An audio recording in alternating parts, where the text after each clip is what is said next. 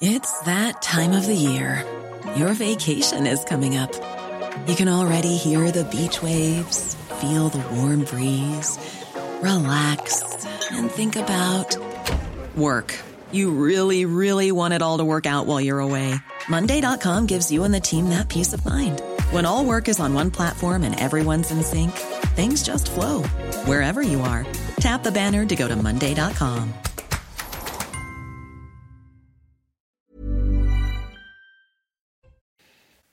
Bonsoir à tous. Juste avant Simon Guénin, regardez, le roi est en train d'arriver à l'Elysée pour un entretien informel avec le chef de l'État. Vous voulez qu'on en parle dans un instant? Image en direct. Tout de suite, Simon Guénin, et puis on en parle tout à l'heure. J'ai beaucoup de questions à vous poser ce soir. 15 ans de prison requis contre les agresseurs de Philippe Monguillot, ce chauffeur de bus tabassé à mort par deux individus le 5 juillet 2020 à Bayonne. Hier, les deux accusés ont reconnu en partie leur responsabilité dans l'agression. Le verdict est attendu dans la soirée. Dans l'affaire Pierre Palmade, une expertise médicale conclut que l'enfant porté par la victime lors de l'accident n'a présenté aucun signe de vie à la naissance. Une nouvelle information qui pourrait entraîner l'abandon des charges pour homicide involontaire contre Pierre Palmade. Et puis troisième match de 15 de France ce soir à l'occasion de la Coupe du Monde de rugby. Les Bleus affrontent la Namibie au stade Vélodrome de Marseille. Après avoir battu la Nouvelle-Zélande et l'Uruguay dans les deux premiers matchs de son mondial, eh bien le 15 de France retrouve ce soir ses titulaires habituels. Merci Simon Guillain. Tout à l'heure, au sommaire ce soir, mesdames, messieurs, le roi. Oui, c'est la deuxième journée de la visite d'État du roi Charles III. Ici, regardez les images en direct. Ces images de sa visite d'État en France, mais pas que, puisque nous parlerons également de différents sujets d'actualité. Comme vous allez le voir sur ces images, plusieurs familles qui exigent que soient retirés des programmes scolaires les sujets de l'orientation sexuelle et l'identité de genre. Après la Belgique, c'est au Canada que des manifestations ont eu lieu contre l'éducation sexuelle et les droits des personnes Plus dans les écoles. Quels sont les moyens de lutter contre ces programmes imposés? Peut-on s'inspirer de ce qui se passe ailleurs? L'édito de Mathieu Bocoté. Alors que le roi Charles III est en ce moment, vous l'avez vu, en entretien formel à l'Élysée avec Emmanuel Macron, avant de se rendre à Bordeaux pour poursuivre sa visite d'État, nous allons nous arrêter sur son dîner royal. Au château de Versailles, quelques grincheux se plaignent des fastes du dîner et Guillaume Bigot en fait partie. Est-ce que le discours historique de Charles III au Sénat a fait taire ses critiques? Le décryptage de Guillaume Bigot sur la visite du roi. Le roi Charles III qui a visité le chantier de la cathédrale de Notre-Dame aujourd'hui. Pour les Anglais aussi, Notre-Dame est un symbole fort, mais pas lié à la foi. Notre-Dame, euh, où un seul roi de France a été sacré. C'était en 1431. Il était tout jeune et nous venait d'Angleterre, justement. Son nom, Henri VI et les Parisiens le considèrent comme étant le véritable roi du royaume. Il n'avait que 10 ans, hein. Marc me raconte. Il y a la visite du roi, mais il y a aussi les propos que l'on ne peut éclipser ce soir. Ce sont les surprenants propos de Jacques Attali.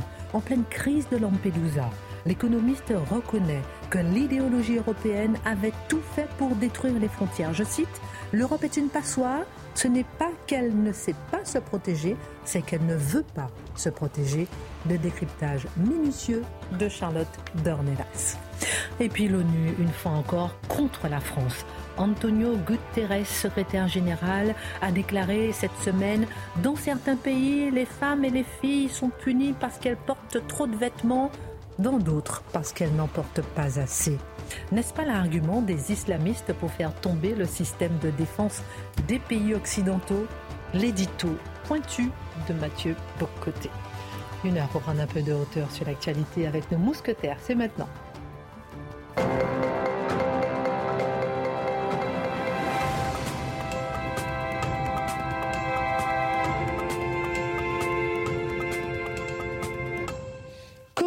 Allez-vous ce soir à côté d'une princesse, d'une reine. Nous sommes émerveillés. Et je vois que vous avez pris une partie du tapis rouge. Oh, oh Il est fort Mathieu, vous êtes vraiment très très bien habillé ce soir. Charlotte toujours princesse. Guillaume Bigot, il a failli arriver en retard, mais il est là. Et Marc Menon, toujours la langue bien pendue. il vous donnait envie d'être monarchiste. Hein, vous, euh, justement, j'ai une petite vidéo à vous montrer. 30 secondes mais ça vaut son d'or. A tout de suite, regardez.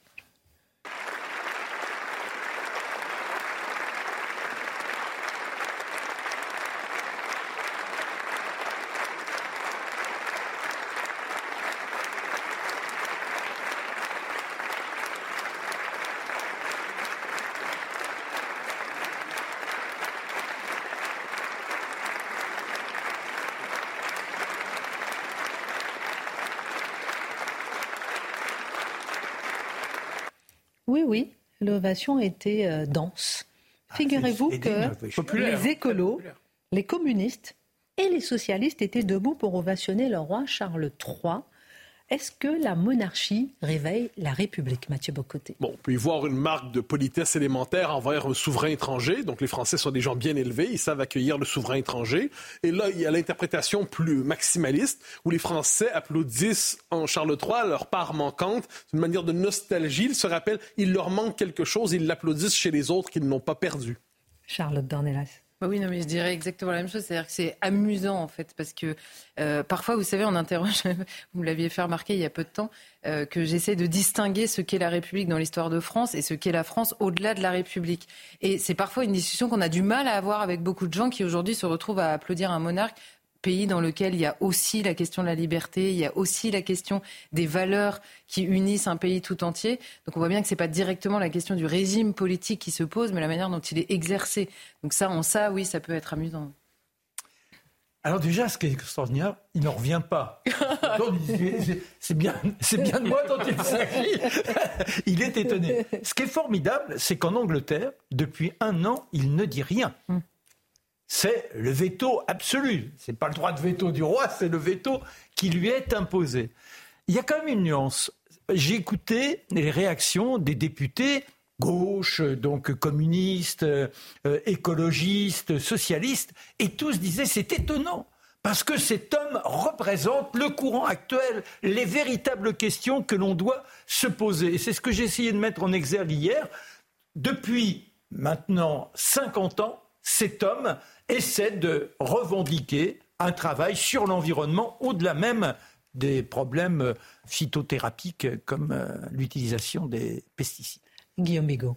Bon, je ne vais pas trop euh, mordre sur mon édito, mais je pense que c'est la monarchie française, c'est les Capétiens qui ont inventé la République. C'est-à-dire que la République, c'est le bien commun. Et tant que les monarques français ont été fidèles à cette alliance entre les Capétiens et le peuple, contre les importants, ils ont tenu. Euh, voilà, Bo- Bonaparte a rétabli ça, Napoléon III a rétabli ça, le général de Gaulle et les présidents français jusqu'à Maastricht ont rétabli ça, donc ils étaient légitimes en tant que monarques, même démocratiques. Voilà. Donc euh, je crois que non, elle ne réveille pas la République. La République, elle est morte depuis Maastricht. Bon, dans un instant, euh, on va écouter votre analyse sur la visite du roi. Vous faites, je disais, partie des grincheux qui disent que vous n'avez pas trop aimé les fastes du dîner royal. On en parle dans un instant. Mathieu Bocoté, avant tout. Il y a quelques jours, nous parlions avec euh, véhémence, vous parliez avec véhémence sur ce plateau des tensions soulevées par l'idéologie du genre dans les écoles en Belgique. Nous traversons cette fois l'Atlantique pour voir comment elle a secoué hier le Canada.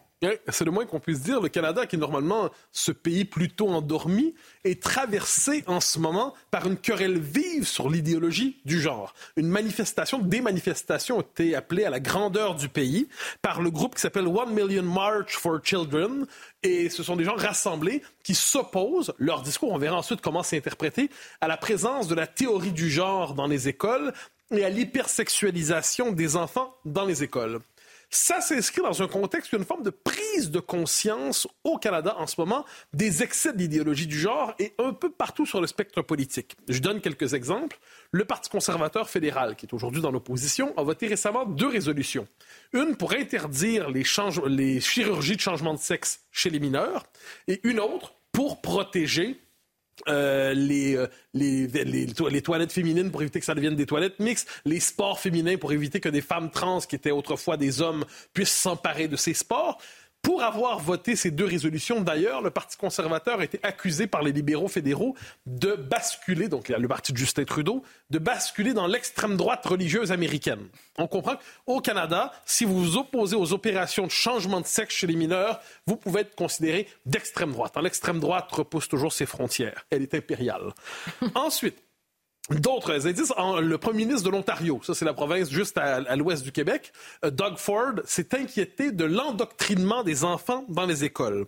Au Nouveau-Brunswick, la province juste à l'est du Québec cette fois, le premier ministre Blaine Higgs a demandé à ce que les, lorsque les enfants veulent euh, changer de- de- Sexe? d'identité de, genre, non, non, non, même pas de Ah, pronom à l'école. Ah oui. eh bien que les parents en soient avertis.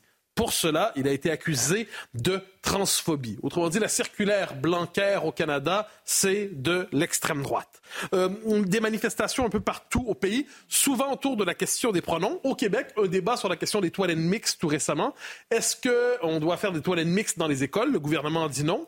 Et aussi un débat, comment doit-on nommer des enseignants non-binaires? Parce qu'une dame, qui en fait non-binaire, est arrivée, a dit ne m'appelez pas madame ni monsieur, appelez-moi mix. MX, mais ça se prononce mix. Et, là, il y a une espèce de débat. Les gens disent, mais c'est quoi exactement mix? Euh, quoi qu'il en soit, mix a causé débat.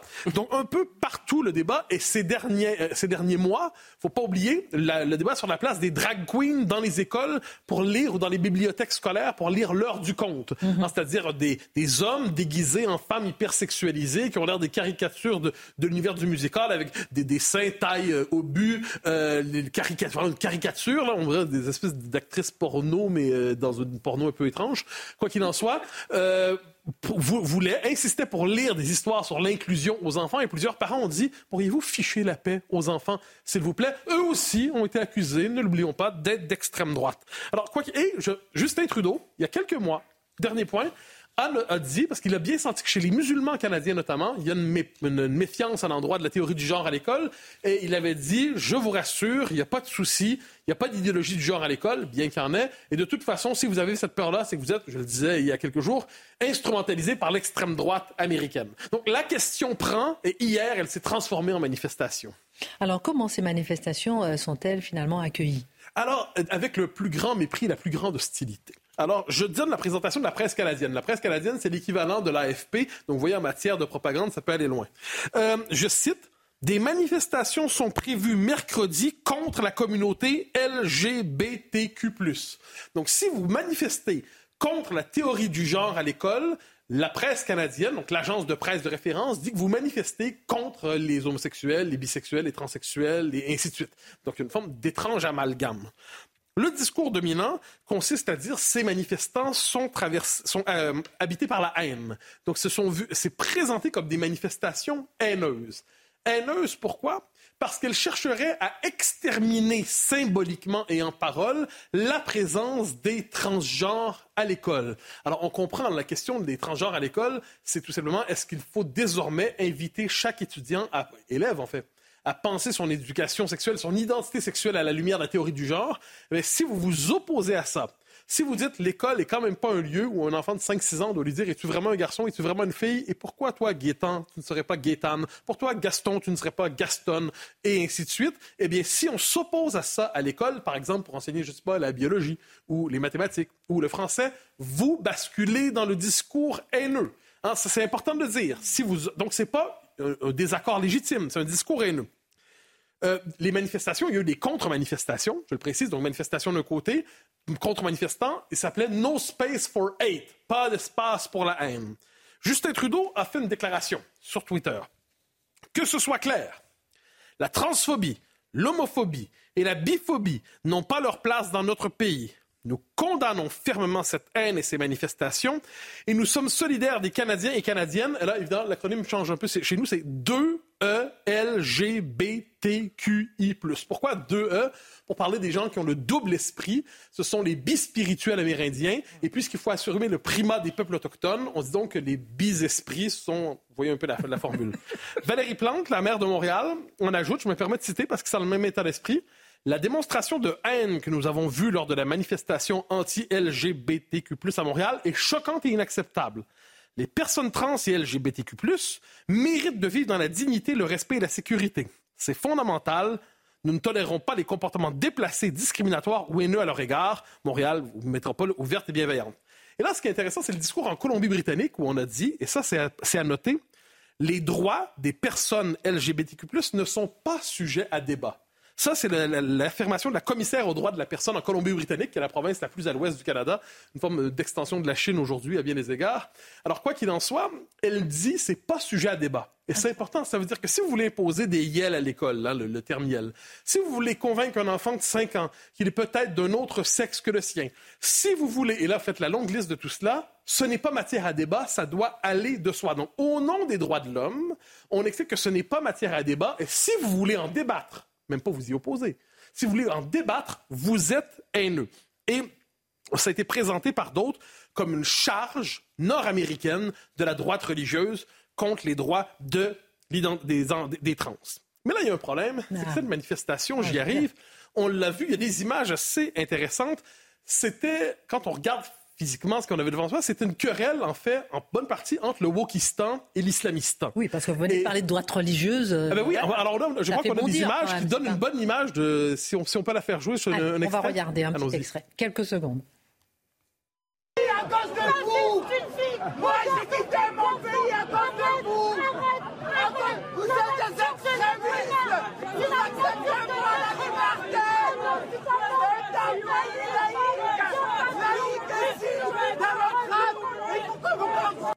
Alors, comme qui dirait, l'intersectionnalité euh, commence à avoir quelques soucis.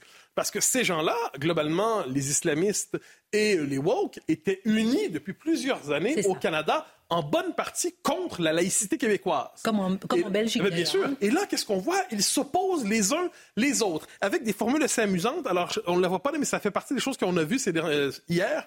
Il y a un manifestant antifa, parce que c'est un antifa, qui dit à une femme musulmane fasciste, go home. Est-ce qu'il en appelle à la remigration? Moi, c'est ce que je comprends. Il en appelle à la remigration, c'est dire retournez chez vous. Où est le chez vous dont il parle? Alors, ce qui est amusant, c'est que c'est une forme d'opposition. Alors, des gens qui étaient habitués à travailler ensemble pour déconstruire le monde occidental, aujourd'hui se retrouvent en lutte les uns contre les autres. je précise que pour les manifestants, il y avait une majorité très nette des opposants à la théorie du genre à l'école. Ils étaient moins nombreux de l'autre côté. L'autre côté, les partisans de la théorie du genre à l'école étaient les plus agressifs, évidemment. Et ça, c'est très visible, on peut le doter. Mais le discours médiatique, c'est que la haine était néanmoins du côté des adversaires de la théorie du genre. Donc, c'est toujours un peu raffiné. Et un, petit détail sur ça, c'est intéressant, c'est que le commun est mortel. Il y a une forme d'étrange auprès de répartition des rôles là-dedans. Mm-hmm. Le commun est mortel et globalement hostile à la présence de la théorie du genre à l'école.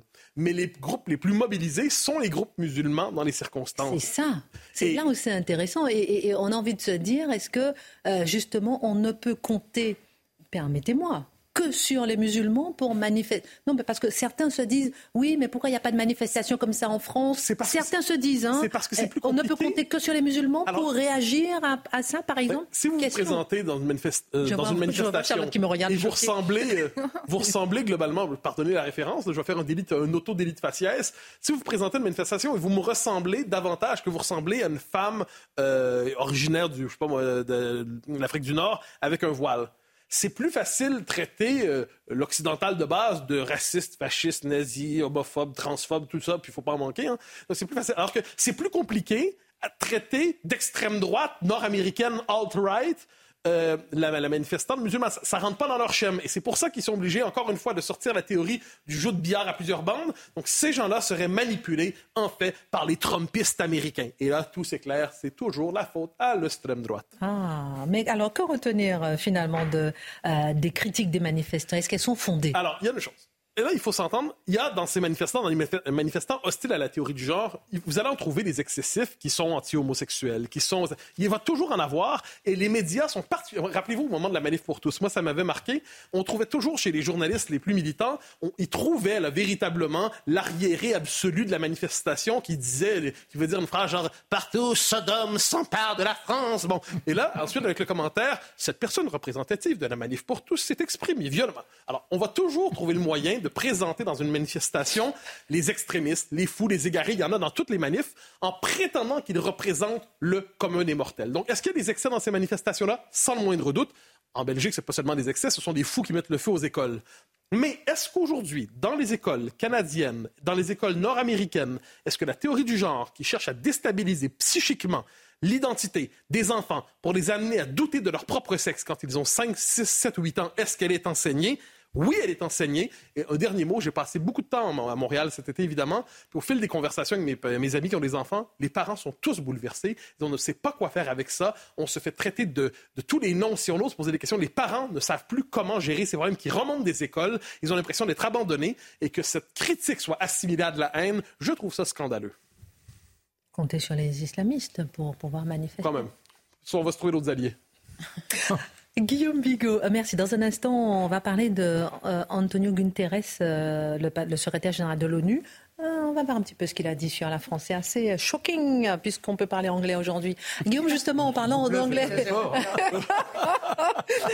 on a entendu des grincheux, je disais en titre, se plaindre des fastes du dîner royal hier, et vous en faites partie. Dites-nous pourquoi. Et est-ce que selon le discours historique du roi Charles III euh, aujourd'hui au Sénat n'a pas fait taire ces critiques, même chez vous? Alors c'est plus compliqué que ça. Hein. C'est pas. Euh, d'abord, je ne vais pas m'instituer ce que je ne suis pas porte-parole des Français euh, ou de quelle catégorie de Français que ce soit. D'ailleurs, que je vais juste vous donner mon, point de vue. Euh, j'ai l'impression en fait que effectivement la chronologie n'était pas terrible. D'abord, le 21 septembre, c'est la date de l'abolition de la monarchie, 21 septembre 1792, mais bon, sûrement c'est le hasard. deuxièmement, effectivement, il y avait superposition en réalité entre, on sait qu'il y a des antivols euh, par exemple sur la viande dans les, supermarchés, que l'inflation est dans toutes les têtes, etc. Donc euh, avec ces problèmes à la pompe, si j'ose dire, la pompe britannique, la pompe anglaise, la pompe monarchique n'avait pas trop d'effet. Ça nous pompait un peu l'air plus qu'autre chose, pour euh, prendre une petite métaphore. Voilà. en fait, c'est le plus gênant, et, je crois que les Français sont évidemment assez mûrs pour, pour penser et pour comprendre très bien que ce faste, hein, le faste monarchique, Versailles, euh, la haute gastronomie, etc. Tout ça est un instrument diplomatique. Et c'est normal, c'est un dîner d'apparat. Et à mon avis, ils le comprennent parfaitement, sauf vraiment polémique de bas étage. En revanche, il y a quelque chose de gênant là-dedans, c'est qu'on a un peu cette impression, et d'ailleurs, je pense que ce qu'on a reproché à Louis XVI, pour revenir à ce que, vous dites, ce que je disais tout à l'heure, c'est pas d'être c'est pas le faste, c'est pas la puissance, c'est pas d'être un monarque et même un monarque absolu. Ce qu'on a reproché à Louis XVI finalement, c'était d'être pas suffisamment souverainiste. C'est parce qu'il était plus souverainiste qu'il qu'il a cessé d'être le souverain, parce qu'il a donné l'impression, à tort ou à raison, de s'allier avec les puissants, avec les importants qui d'ailleurs pouvaient s'allier avec des puissances étrangères. Et là, c'est un peu la même chose. Ce dîner à Versailles, on a l'impression que tous les people du royaume, on a l'impression que tous les importants, etc., tous ceux qui croient en la construction européenne, tous ceux qui croient euh, dans le modèle mondialo-saxon avaient convergé euh, à, Versailles. C'est ça qui est un peu gênant. Alors, est-ce qu'on a essayé de donner un peu aux Français du pain et des jeux? Bah, Le pain me semble maintenant un peu cher. Euh, des jeux, oui, il y, a la Coupe du Monde de rugby et les people, peut-être des people et des jeux, oui, Camilla in Paris, ou in Versailles. Alors, est-ce que le discours maintenant a pu corriger cette impression? Je pense que le discours était très habile, il faut le dire. Le discours était à la fois en français et en anglais. C'est un peu une signature de Charles III. Le discours au Sénat, le discours, le discours au Sénat et même le discours pendant le toast qu'il a porté. Mhm. Parce que il faut rappeler quand même que la langue française et la langue de la monarchie britannique, c'est une fondation française, c'est une fondation normande. Hein. Dieu est mon droit, c'est la devise de la monarchie, et que la langue anglaise, c'est la langue des importants en France, c'est la langue des people, c'est la langue de la classe dirigeante des notables français. Et donc ça leur faisait plaisir d'entendre de l'anglais, j'imagine. Euh, leur véritable Ensuite, évidemment, il a joué très habilement sur l'émotion filiale, c'est-à-dire euh, le fait que ils ont nous avons tous connu sa maman et puis maintenant on le connaît lui, etc. Il a bien sûr mobilisé euh, l'héroïsme de la Seconde Guerre mondiale où effectivement la Grande-Bretagne a sauvé le monde. et a abrité la, la, flamme de la résistance française et bien sûr l'écologie. Alors on pourrait dire qu'en résumé, ce discours ne mangeait pas de pain, voilà, c'était un discours assez consensuel, mais c'était du pain béni, je pense, pour la classe dirigeante française le président, les représentants de tous les partis, d'ailleurs on a vu au Sénat, l'Assemblée nationale réunie, qui ont essayé de se refaire un peu la cerise en utilisant un peu ce faste monarchique en disant mais comment vous faites vous pour tenir votre peuple? Nous on n'y arrive pas très bien. Comment peut-on faire nous les importants en France pour être respectés du peuple? Bah, Peut-être déjà respecter le vote des gens. Quand ils votent non, peut-être un référendum, peut-être qu'on peut commencer par les suivre. Et c'était un peu grotesque. Sœur, des applaudissements qui nous feraient rêver dans nos hémicycles respectifs, a dit Gérard Larcher. Nous ne désespérons pas, Monsieur le Président, a répondu Yael Braun-Pivet, la présidente de l'Assemblée nationale. Donc, force est de constater que ça n'a pas fonctionné. Il n'y a pas eu de ferveur populaire pour euh, cette monarchie britannique, uniquement d'ailleurs, uniquement de la dire la France d'en haut qui a essayé de se servir du faste de la monarchie britannique pour se, pour se rehausser. Mais ça n'a pas bien fonctionné. Selon vous, quels sont les enjeux euh, diplomatiques et politiques justement de cette visite d'État? Pourrait distinguer, disons, l'intérêt britannique, l'intérêt euh, français. L'intérêt britannique, il faut rappeler que le discours a été rédigé par le 10 Downing Street ou par M. Sunak lui-même. Ce n'était pas le discours, les mots vraiment du roi. Donc bien sûr qu'il y a une intention diplomatique, une intention politique. L'idée, c'est qu'il euh, faut passer un peu de la pommade aux Français, surtout si on va avoir de bonnes conditions dans les, éléments des négociations un peu frictionnelles sur la pêche, euh, sur le contrôle des migrants sur la côte du Pas-de-Calais. Et puis, je crois qu'il faut vraiment nourrir aucune illusion sur les idées politiques, alors ni de M. Sunak, ni euh, du, de, du, roi. du, roi, oui, du souverain Charles III, parce que ce sont les mêmes idées politiques finalement que celles de M. Macron. C'est-à-dire, c'est vraiment euh, le mondialisme euh, davosien. c'est les mêmes idées d'ailleurs que les idées des boomers 68 arts. Voilà, les idées de Mick Jagger, les idées de, de Charles III, c'est les mêmes idées. Donc tout ça, c'est vraiment très anti-Brexit. Hein, vraiment écologiste à bloc, c'est-à-dire qu'on ne va pas dire trop fort, mais on le pense, on ne va pas dire trop haut, mais on le pense tout bas. Finalement, le prix de l'essence est très élevé, mais pourquoi euh, les manants grinchent? Parce qu'en fait, il va bien falloir se passer des énergies fossiles. Voilà ce qu'ils pensent. Ils ne le disent pas, mais ils le pensent très fort. Et on a bien compris. Ils sont évidemment, ils communient dans la diversité, le multiculturalisme. On a vu la visite hein, sous la pluie euh, dans la Californie française, la capitale de la Californie française, Saint-Denis, euh, la Silicon voilée, comme dit l'autre. il y a du côté français euh, je pense, l'idée de tourner la page du Brexit, de trouver un autre interlocuteur. Je vois que ça fonctionne pas trop mal finalement. ce soir. Alors attendez, attendez. Très bien d'être en retard. Laissez-moi, laissez-moi respirer. On marque une petite pause. Avec plaisir. À tout de suite. Retour sur le plateau de face à l'info, petit sourire en coin. Euh, quels, sont, quels, sont, les enjeux de la visite d'État du roi Charles III côté français cette fois? Bon, Il y a toujours le fantasme, si seulement on pouvait faire comme si le Brexit n'avait pas eu lieu, allez, on aurait dit que vous êtes toujours avec nous, etc. Il y a cette histoire. Il y a l'idée aussi de justifier, de légitimer la planification écologique du chef de l'État, de légitimer aussi le soutien à l'Ukraine. Bah, vous, additionnez mesures écologiques plus soutien à l'Ukraine égal dans l'équation, vous avez une explosion euh, de l'énergie, hein, du prix de l'énergie et de l'inflation. Et l'idée de surjouer l'entente cordiale, je pense que c'est surtout un moyen de remplir le vide laissé par le divorce franco-allemand, qui est complètement consommé. Vous savez, c'est extraordinaire, les dirigeants français sont géniaux. C'est-à-dire qu'ils nous ont, on a été cocus dans un couple irréel, un couple imaginaire. Franco-allemand parce qu'en fait, l'Allemagne ne nous a jamais, entre guillemets, calculé. Le couple, il était unilatéral. Donc là, maintenant, les, Allemands ne s'en cachent plus. Ils font même plus comme si. Le discours de M. Scholz euh, à Prague, la puissance européenne. Alors oui, c'est des achats d'armement américains. C'est un bouclier antimissile avec les États-Unis, avec l'Angleterre et avec d'autres, d'ailleurs sans la France, pour l'Allemagne. Enfin bref, on est pris de vertige quand on songe à tous les sacrifices sur l'autel de ce couple fait depuis 40 ans. Un couple qui n'existait pas. Donc cocu sans être en couple. C'est magique. Voilà. Maintenant. Euh, je pense que les, enjeux sont très limités parce qu'il n'y a pas de nouveau traité qui a été signé d'ailleurs. Alors, comme le dit le roi euh, euh, Charles III, il n'y a, je cite, aucun défi que les Français et les Anglais ne peuvent relever ensemble. Comme ils l'ont euh, souvent d'ailleurs fait par le passé, est-ce que selon vous, il n'y a pas quand même des choses qu'on peut faire ensemble avec l'Angleterre, avec la Grande-Bretagne? Bon, d'abord, il y a cet épisode épique, les heures les plus, euh, euh, les, finest hours, comme disait Churchill, de, l'Empire britannique au moment de la, croisade contre le nazisme. Euh, ça, c'était évidemment extraordinaire. Plus généralement, quand on doit se, battre contre les Allemands, le secours des Britanniques, évidemment, est absolument vital. Pour le reste, il faut quand même rester méfiant, d'accord? Parce que ça fait quand même mille ans, depuis mille ans, les Anglais sont les ennemis des Français. Voilà, peut-être le rappeler quand même. Il y a vraiment quelque chose qui est structurel là-dedans, c'est-à-dire que non seulement il y a eu une tentative de conquête permanente, je ne veux pas dire que là où s'installent les Anglais, c'est-à-dire dans le sud-ouest, toute la façade du sud-ouest, là où il y a des résidences secondaires, c'est comme par hasard là où, pendant la guerre de Cent Ans, le, duché de Guyane, il voulait l'arracher, ça a duré quand même 100 ans, cette guerre extrêmement sanglante. On va oublier ça, mais grosso modo, je pense qu'il y a quelque chose comme une rivalité un peu gémélique, parce qu'il ne faut pas oublier, c'est très important à comprendre, que les premiers États-nations du monde, c'est la France et l'Angleterre. C'est parce qu'ils se sont battus que les Anglais sont devenus Anglais contre les Français, que les Français sont devenus Français contre les Anglais. C'est deux premiers États-nations du monde. Ensuite, il y a cette histoire de... Je pense que la méfiance, on peut l'avoir également à l'égard du fair play anglais. Euh, Charles III nous a gratifié de que le meilleur gagne. Moi, je veux bien, mais enfin, à chaque fois, c'est la perfide Albion qui gagne à la fin. C'est ça le problème, en réalité. Euh, il y avait un, diplomate qui m'avait raconté ça. Il me dit, il y a, pendant une négociation, un ambassadeur de France s'était scandalisé, mais enfin, les Anglais, vous trichez tout le temps. Et, euh, vous sortez toujours une carte que vous avez planquée dans votre manche. Et le diplomate anglais a souri, il a dit, mais non, c'est Dieu qui a mis la carte dans la manche. Voilà, donc ça, ça résume, à mon avis, le fair play euh, britannique. Et puis, je, le souligne, il n'y a pas vraiment d'enjeu non plus très fort parce qu'il n'y a pas de nouveau traité. Le dernier traité avec la Grande-Bretagne, c'est le traité euh, de Lancaster House de 2010, qui est un traité militaire qui n'est pas sans importance d'ailleurs. Il y a des domaines de coopération importants, des productions de missiles à longue portée ensemble avec la Grande-Bretagne, euh, une force de projection en commun, malheureusement pour aller faire les oiseaux au service des États-Unis en Afghanistan et ailleurs, enfin c'est un autre problème.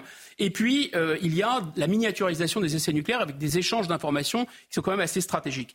N'oublions pas quand même que les moyens militaires de la Grande-Bretagne dépendent énormément des États-Unis. On parle de l'anglosphère à juste titre. Par exemple, les gens ne le savent pas, parce qu'on est dans l'anglomanie, mais il n'y a pas de sous-marin nucléaire euh, britannique. C'est une technologie américaine qui est donnée aux Anglais. Donc ça n'a rien à voir avec l'autonomie stratégique de, la France. Ensuite, c'est un pays qui est vraiment fragilisé. Alors on dit par le Brexit, c'est faux. Il a d'abord été fragilisé par son appartenance à l'Union européenne et par sa on peut dire sa libéralisation folle des années 80, qu'il a détruit quasiment de l'intérieur. Euh, D'abord, on voit aussi que, on en parle peu, mais l'Irlande du Nord est en train de se réunifier avec, euh, avec le reste de l'Irlande. Donc le Royaume-Uni va exploser. C'est une information capitale, personne n'en parle. L'Écosse va probablement prendre la poudre d'escampette. Donc le Royaume-Uni de Grande-Bretagne va sans doute éclater.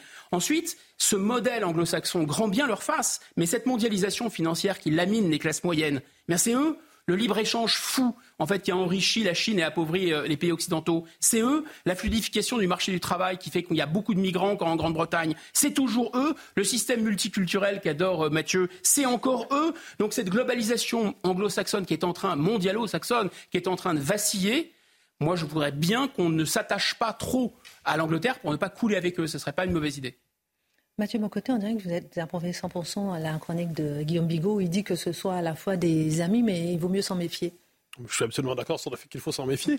Euh, non, non, non, bah- Vous qui êtes sujet du roi. Oui, justement, mais qui fait tout pour ne plus l'être. Mais euh, non, en fait, c'est intéressant parce qu'il y a, il y a dans une partie de l'élite française une fascination pour la Grande-Bretagne, une autre partie de l'élite française une fascination pour l'Allemagne. Et il- la part manquante de l'élite française, ce serait l'élite française fascinée par l'histoire de son propre pays. La dernière fois qu'on a connu ça, c'est le gaullisme, et c'est la tradition manquante dans la politique française aujourd'hui.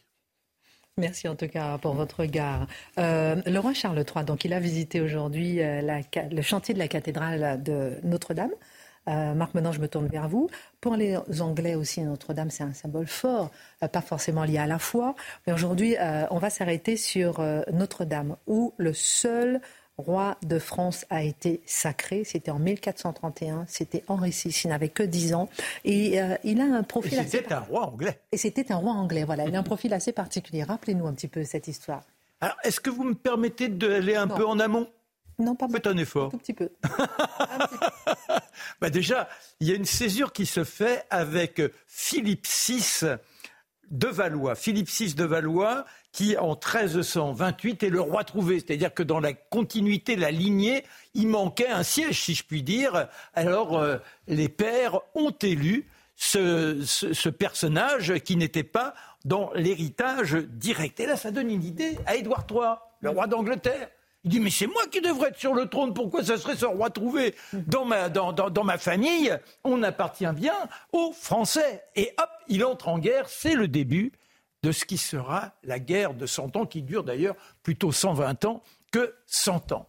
Alors remarquons que dans les échanges qui seront les nôtres, où malheureusement on prendra souvent la pâtée, les Écossais sont à nos côtés. Les Écossais sont là à risquer leur vie et parfois d'ailleurs on les martyrise parce qu'on estime que la position qui est la leur n'est pas assez vaillante et on n'hésite pas à tirer sur eux. Toujours est-il que ces Écossais, après leur avoir rendu hommage, il y a en succession de Philippe VI de Valois son fils Jean le Bon. Et lui, il est fait prisonnier.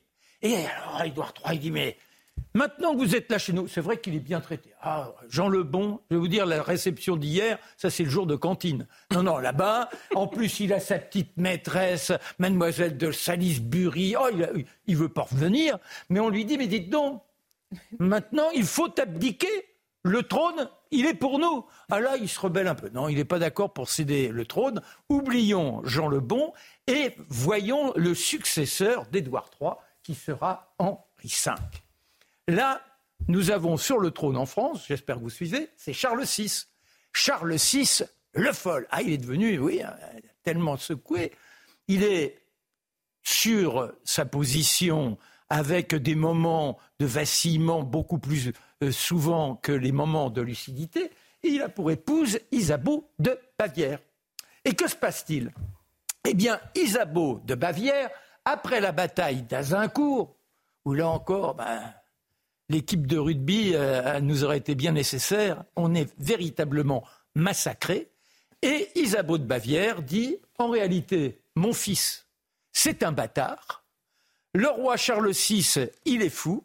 Et les Anglais sont alliés aux Bourguignons. Les Bourguignons, ils ont une part énorme.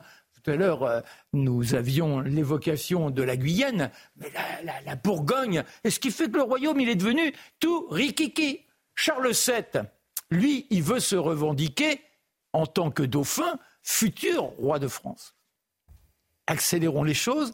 En 1421, le traité est signé en 1420 et le roi d'Angleterre va faire valoir ses droits, c'est-à-dire que théoriquement, quand le roi de France meurt, il devrait devenir le roi. Il meurt deux mois avant ce roi, et là, il a eu un petit bonhomme, c'est Henri VI. Et Henri VI ne peut pas suivre l'évolution de la situation en France. On est en 1422, on arrive à 1429, où là, on rencontre Charlotte, enfin, Jeanne d'Arc. Et Jeanne d'Arc, elle vient aider Charles VII.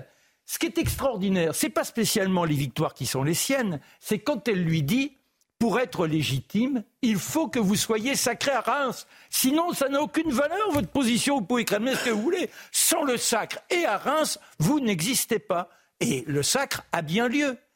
Malheureusement, Charles VII n'écoutera pas ses autres conseils. Elle devient une dissidente. Et là, du côté des Anglais, le petit bonhomme, il a grandi, il a maintenant 10 ans.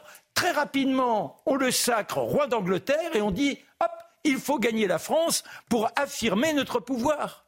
Et le voilà qui débarque avec 10 000 hommes à Rouen et on monte à Paris avec euh, le duc de Bedford, qui est son parrain, son tuteur. Et là, on organise une grande cérémonie à Notre-Dame. Ah, Ils arrivent. Voilà. Bah, non, mais si, si je dis pas tout ça, on ne comprend pas. Non, mais, non, mais je, voilà. je, je, te parler pendant votre chronique quand même. Non, mais j'ai tout suivi en plus. Hein, ah bon, très bien. Pour une fois. non, mais donc là, on arrive, effectivement, on est avec un roi d'Angleterre qui vient se faire sacrer à Notre-Dame. Oui, parce qu'il n'est pas question que les Français applaudissent Charles VII. Et Charles VII, c'est vrai qu'il n'est pas très populaire. Et Paris quand, Charles, quand le petit Henri se présente, Paris est en liesse. Hmm. Les Bourguignons le soutiennent. Et le jour de la cérémonie, quand il sort, c'est une ovation, mais immense. C'est la liesse de toute la capitale. Le petit roi est dorénavant celui qui doit régner. Bon, il a d'autres affaires à, tenir. Il estime qu'il doit regagner l'Angleterre. Il demande à ce que son parrain, le duc de Belfort, soit le régent. Il fait un petit stationnement à Rouen. Et que se passe-t-il à Rouen? Eh bien, dans les autres fêtes, Jeanne d'Arc a été arrêtée.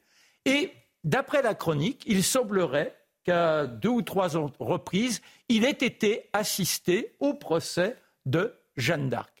Et puis, il repart avec ce trône qui restera officiellement anglais pour eux jusqu'en 1802. C'est pour dire l'importance de ce symbole. Après, nous avons une entente qui se fait avec euh, la reine Victoria, qui entre en sympathie, voire en amitié avec Napoléon III. N'oublions pas qu'on est associé avec les Anglais pour la guerre de Crimée, la guerre de l'opium également contre les Chinois, on est associé aux Anglais. Et après la défaite de 1870, comment éviter une hégémonie allemande alors que Guillaume II voudrait bien que l'on puisse le rejoindre, mais nous, on, lui en veut parce que l'Alsace-Lorraine, on voudrait la récupérer. Et il y a la fameuse entente cordiale avec un renfort de la puissance anglaise en Égypte et renfort de la puissance française sur la tutelle imposée au Maroc. Et on signe cette entente cordiale qui sera alors là, c'est presque quelque chose d'incroyable, mais le miracle qui nous permettra de lutter contre les Allemands et la guerre de 14-18, de la remporter. Après, n'oublions pas qu'il y avait Jean Monnet qui avait souhaité aussi la fusion juste avant que le maréchal Pétain prenne la place du gouvernement. Et De Gaulle était d'accord pour qu'il y ait une fusion entre l'Angleterre et la France afin de s'opposer à cette Allemagne nazie. Merci. Un héros anglo-saxon, hein, Jean Monnet. Oui, tout à fait. Plus qu'européen. Euh, européen. au cimetière américain d'Arlington, d'ailleurs. Silence. non, non, non, non, je réfléchis parce que je me demande est-ce que vous avez envie de réagir maintenant, peut-être encore sur la visite du roi, ou bien on continue? Jacques Attali, qu'est-ce que ça vous évoque? Si je vous dis, par exemple, vous, Guillaume Bigot, Jacques mmh. Attali, euh, ah, c'est pour introduire la chronique de Charles. Jacques Attali et l'immigration. Euh, on se souvient d'un enfin, grand moment de télévision où euh, Éric Zemmour avait mis en cause le sermon du père Attali en disant écoutez, il y a des gens ici qui sont là depuis mille ans, ils ont envie d'être là encore mille ans. Euh, donc le fait que Jacques Attali tourne kazakh en quelque sorte, c'est un signe intéressant. Vous savez, c'est comme les grenouilles qui montent à l'échelle euh, pour, pour la météo. Donc c'est un signe, ça veut dire que la, la classe dirigeante est en train de, changer de kazakh. Alors on va regarder si c'est vraiment ça, puisque dans l'émission euh, C'est ce soir sur France Télévisions, Jacques Attali a surpris beaucoup de monde en affirmant que l'Europe ne voulait pas se protéger et que l'idéologie européenne avait tout fait pour détruire les frontières. Charlotte Dornelas, cette réaction a surpris. Bah, elle est en effet euh, surprenante de la part de Jacques Attali. En même temps, on pourrait y voir, euh, c'est-à-dire qu'il est, il est, bien renseigné hein, sur cette construction, puisqu'il a pris part euh, très très largement. Donc on peut se dire, bon, bah, au moins, il parle, il parle d'or, finalement. Il donne raison à beaucoup de gens qui, depuis des années, se sont battus avec Jacques Attali lui-même sur les plateaux pour essayer de faire remarquer cette réalité. alors, on va reprendre son intervention exacte, puisqu'on va voir qu'en effet, c'est un peu plus compliqué que ça. Ah. Euh, alors, il dit sur ce plateau, dans l'idéologie européenne depuis 1958, on a tout fait pour détruire les frontières internes, très bien, formidable, euh, mais aussi externes. On a commencé par les droits de douane extérieurs et aujourd'hui nous sommes une passoire. L'Europe est une passoire aux investissements étrangers, aux produits étrangers. L'Europe ne veut pas se protéger. Alors ça, en effet, beaucoup de gens euh, l'ont constaté au fil des années, c'est absolument certain.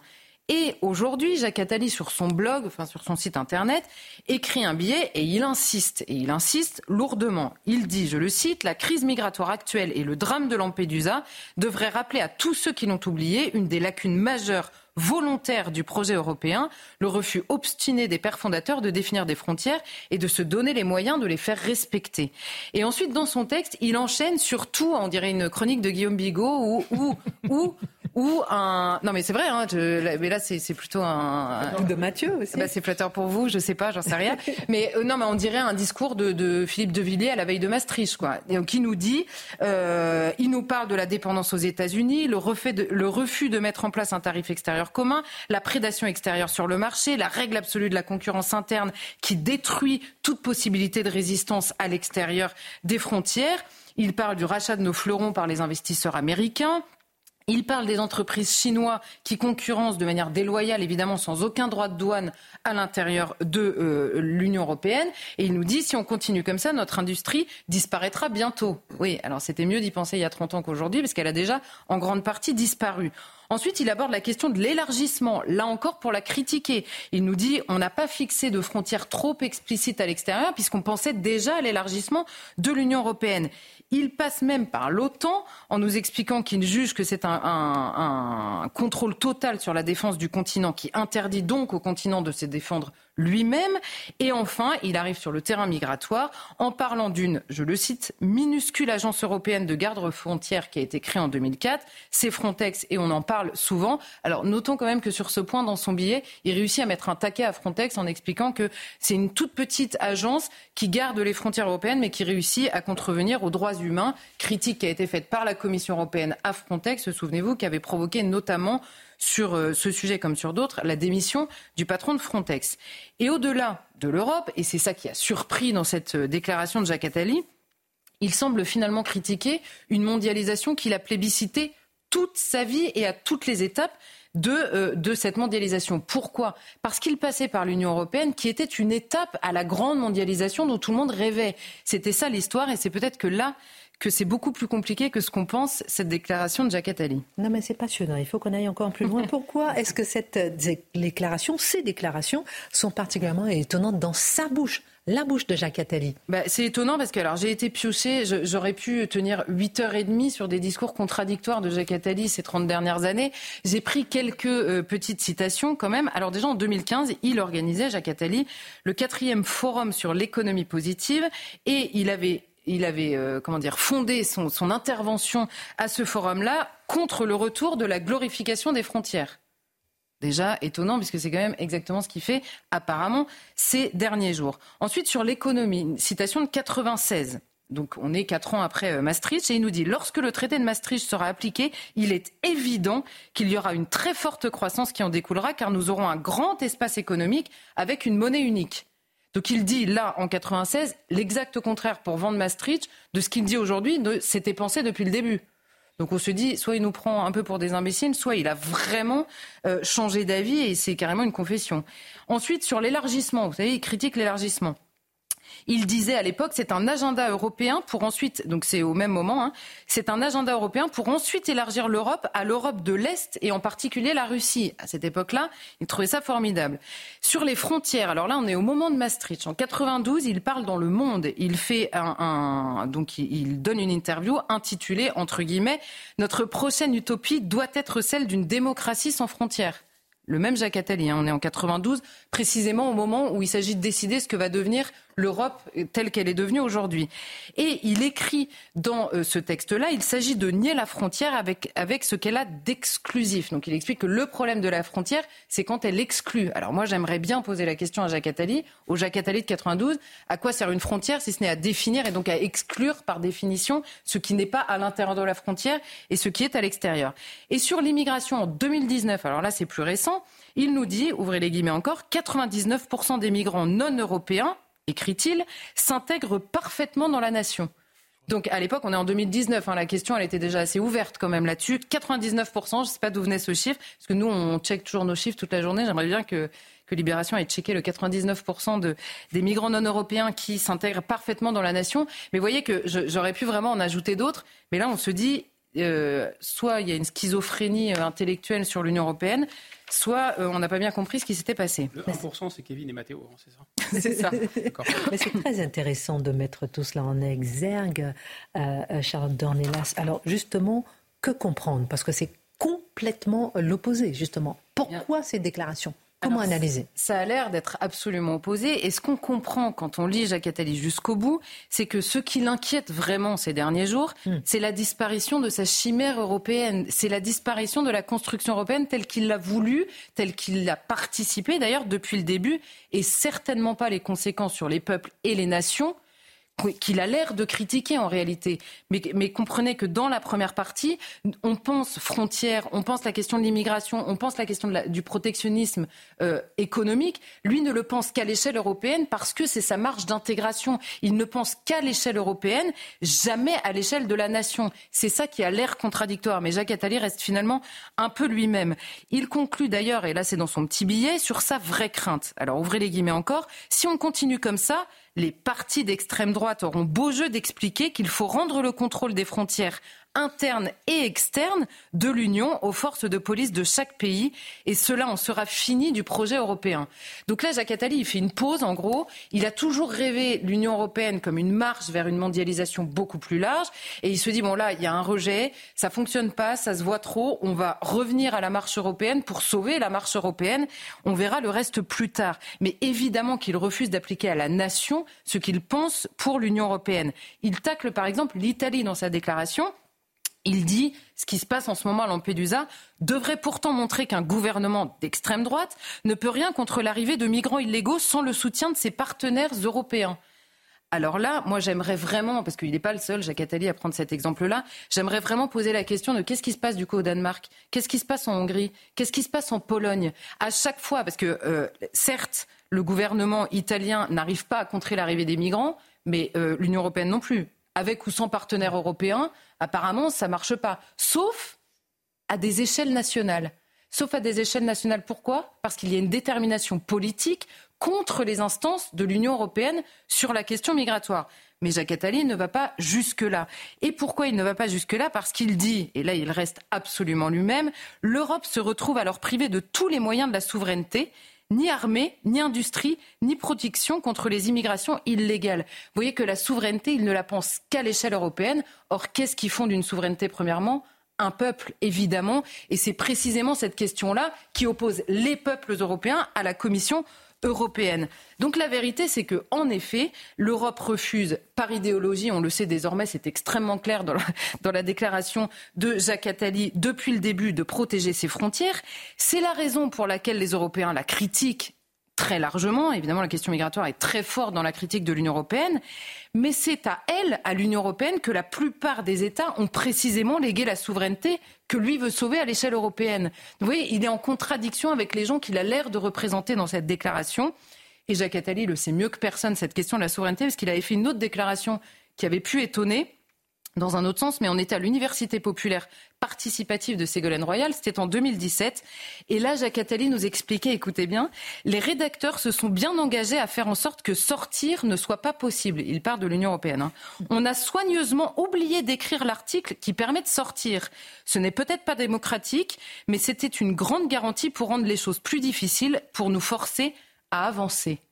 Donc Jacques Attali dit exactement aujourd'hui ce que disaient les, opposants à Maastricht il y a 30 ans sur la gestion de l'Union européenne, mais il le fait par obsession de l'intégration européenne, il le fait pour sauver précisément l'Union européenne telle qu'elle est, et non pas pour dénoncer les conséquences sur les peuples et sur les nations européennes.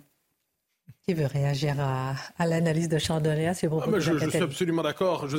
Jacques Attali veut sauver son machin, veut hmm. sauver le machin européen.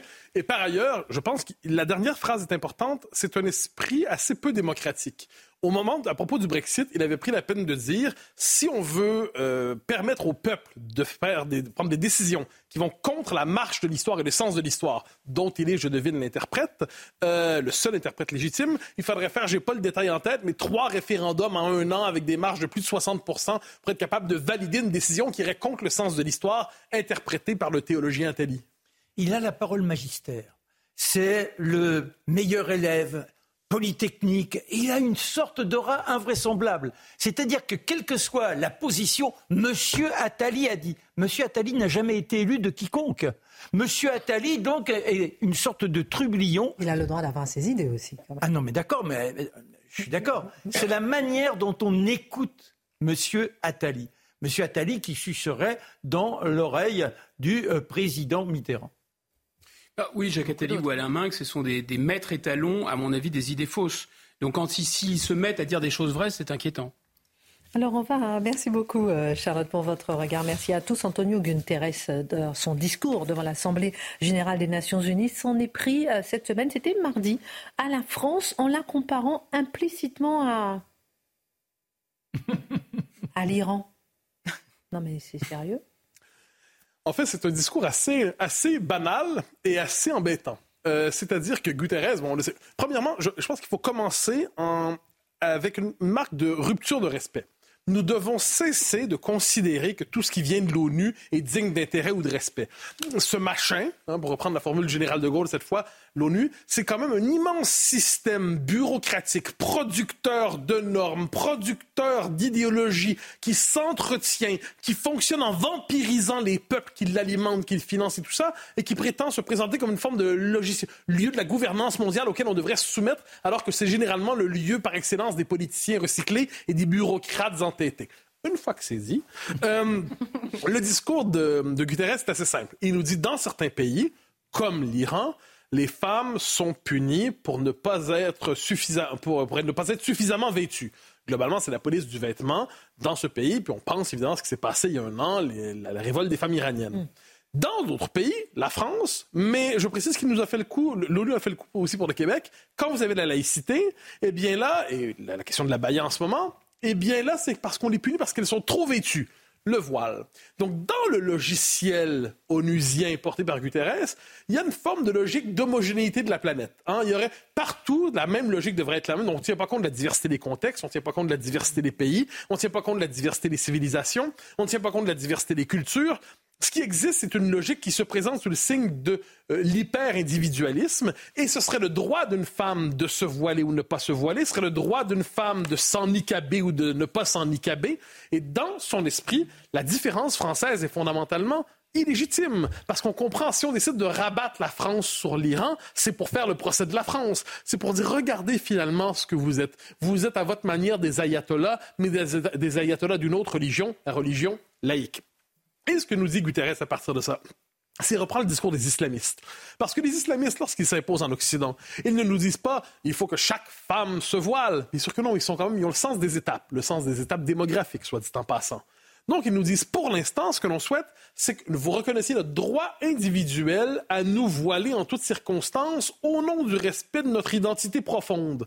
Que fait Guterres là-dessus? Il reprend ce discours en disant c'est au nom du droit des minorités et du droit des individus qu'il faut légitimer des revendications communautaires fortes. Et dans les circonstances, ce qu'il dit, c'est la France est fondamentalement illégitime. Et ça nous rappelle à quel point les élites mondialistes. J'abuse pas du terme mondialiste parce que quelquefois, il, bon, il peut, être un peu facile, mais dans les circonstances, il y a les élites mondialistes qui sont porteuses d'un discours multiculturaliste, qui veulent imposer partout le même modèle. C'est souvent un discours, soit dit en passant, qui est repris aux États-Unis, ne l'oublions pas. Quand les Américains passent leurs tests un peu partout en Europe du niveau de la liberté religieuse, ils sermonnent chaque fois la France, et encore une fois, ils jugent l'expérience française à la lumière de l'expérience américaine, qui est quand même globalement un pays qui a à l'origine une assemblée de sectes qui fuyait l'Europe. Et ils disent, bon, va penser désormais l'expérience française à, la lumière de l'expérience américaine. Et trop souvent, trop souvent, une partie de la France se laisse intimider par ces autorités qui viennent de loin. Dans ce cas-là, l'ONU, sinon les Américains, en ayant l'impression toujours d'être en décalage sur la norme modernitaire diversitaire, alors que peut-être la France montre le chemin. J'ai beaucoup de questions. À la fois, il représente quand même les Nations Unies.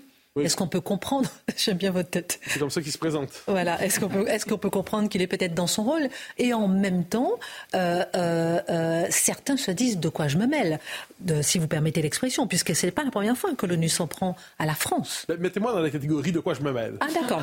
si vous, je vous en prie. Alors, parce qu'effectivement, les Nations Unies, ça pourrait être théoriquement un forum interétatique permettant une coopération entre les peuples pour régler certains problèmes collectifs, qui est planétaire ou du moins pour être un forum pour éviter euh, l'escalade dans certains conflits. On, pense toujours, a le même modèle, c'est Cuba 62, quand les Russes et les Américains se parlent, ça fait partie du théâtre qui permet d'éviter la montée aux extrêmes. Mais l'ONU, en fait, est une instance interventionniste, bureaucratique, qui produit des normes, qui, produit qui embauche ensuite des agents correcteurs, des commissaires politiques qui vont dans les pays pour les sermonner. Et là, je vais noter trois interventions de l'ONU ces 20 dernières années à propos de la France. 2023, c'est tout récent, sept experts de l'ONU qui exprimaient leur inquiétude devant l'usage de la force par rapport aux manifestants en France, donc au moment de Sainte-Soline, et la rhétorique criminalisante à l'endroit des défenseurs des droits humains et de l'environnement. Je, je, présume qu'on parle des soulèvements de la terre. Vous savez, ces gens qui considéraient légitime d'avoir des méthodes insurrectionnelles euh, pour euh, lutter pour l'environnement tel qu'ils l'entendent, l'ONU prend parti pour les, pour les, les violents dans ça. 2022, l'ONU dénonçait la pauvrophobie de la France. la France est un pays pauvrophobe. La France qui est un pays avec des, systèmes sociaux si développés, d'ailleurs, qui font l'envie de la terre entière. C'est le moins qu'on puisse dire. Ah, qui, pour cela, d'ailleurs, surfiscalise sa population. Ça vaut la peine de le dire. eh bien, quoi qu'on en dit, le matraquage fiscal, l'originalité, euh, eh bien, ça nous dit pauvrophobie. Donc, c'est quoi exactement cette idée? Fondamentalement, pour l'ONU, de ce point de vue-là, si on n'est pas euh, vaguement socialisant, on n'est pas d'accord avec eux, et 2004, Doudou Dienne. Je m'en souviens parce qu'à l'époque, il parlait beaucoup lui. Doudou Dienne parle de la, loi sur la laïcité à l'école, en fait, sur les signes religieux ostentatoires, et il voyait une manifestation potentielle d'islamophobie, une manifestation discriminatoire. L'ONU a toujours un avis sur la France. Me semble-t-il que la France, comme d'autres pays, serait en droit de dire à l'ONU, mêle-toi de tes affaires. Ça, c'est fait.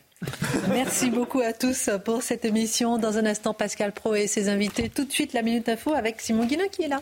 Ça va, Simon? Ça va très bien. Alors, l'actu ce soir. Allez, on y va. La tournée parisienne du roi Charles III se termine ce soir. Le roi et la reine viennent de quitter le palais de l'Élysée après un entretien avec Emmanuel et Brigitte Macron. Et un petit peu plus tôt dans la journée, eh bien Charles III s'est exprimé devant les parlementaires au Sénat où il a plaidé pour une nouvelle entente avec la France sur le climat. Il prendra demain la direction de Bordeaux. Le pape François, attendu demain à Marseille, le Saint-Père participera d'abord à une prière mariale au sein de la basilique Notre-Dame de la Garde. Samedi, le pape déambulera sur l'avenue du Prado avant la messe au stade Vélodrome devant près de 60 000 personnes. Une visite historique et une sécurité maximale. Et puis à Dunkerque, la femme du professeur d'université tué dans la nuit de samedi à dimanche a reconnu le meurtre de son mari au cours de sa garde à vue. Dans une première version, cette conseillère municipale de la ville avait évoqué un cambriolage qui avait mal tourné.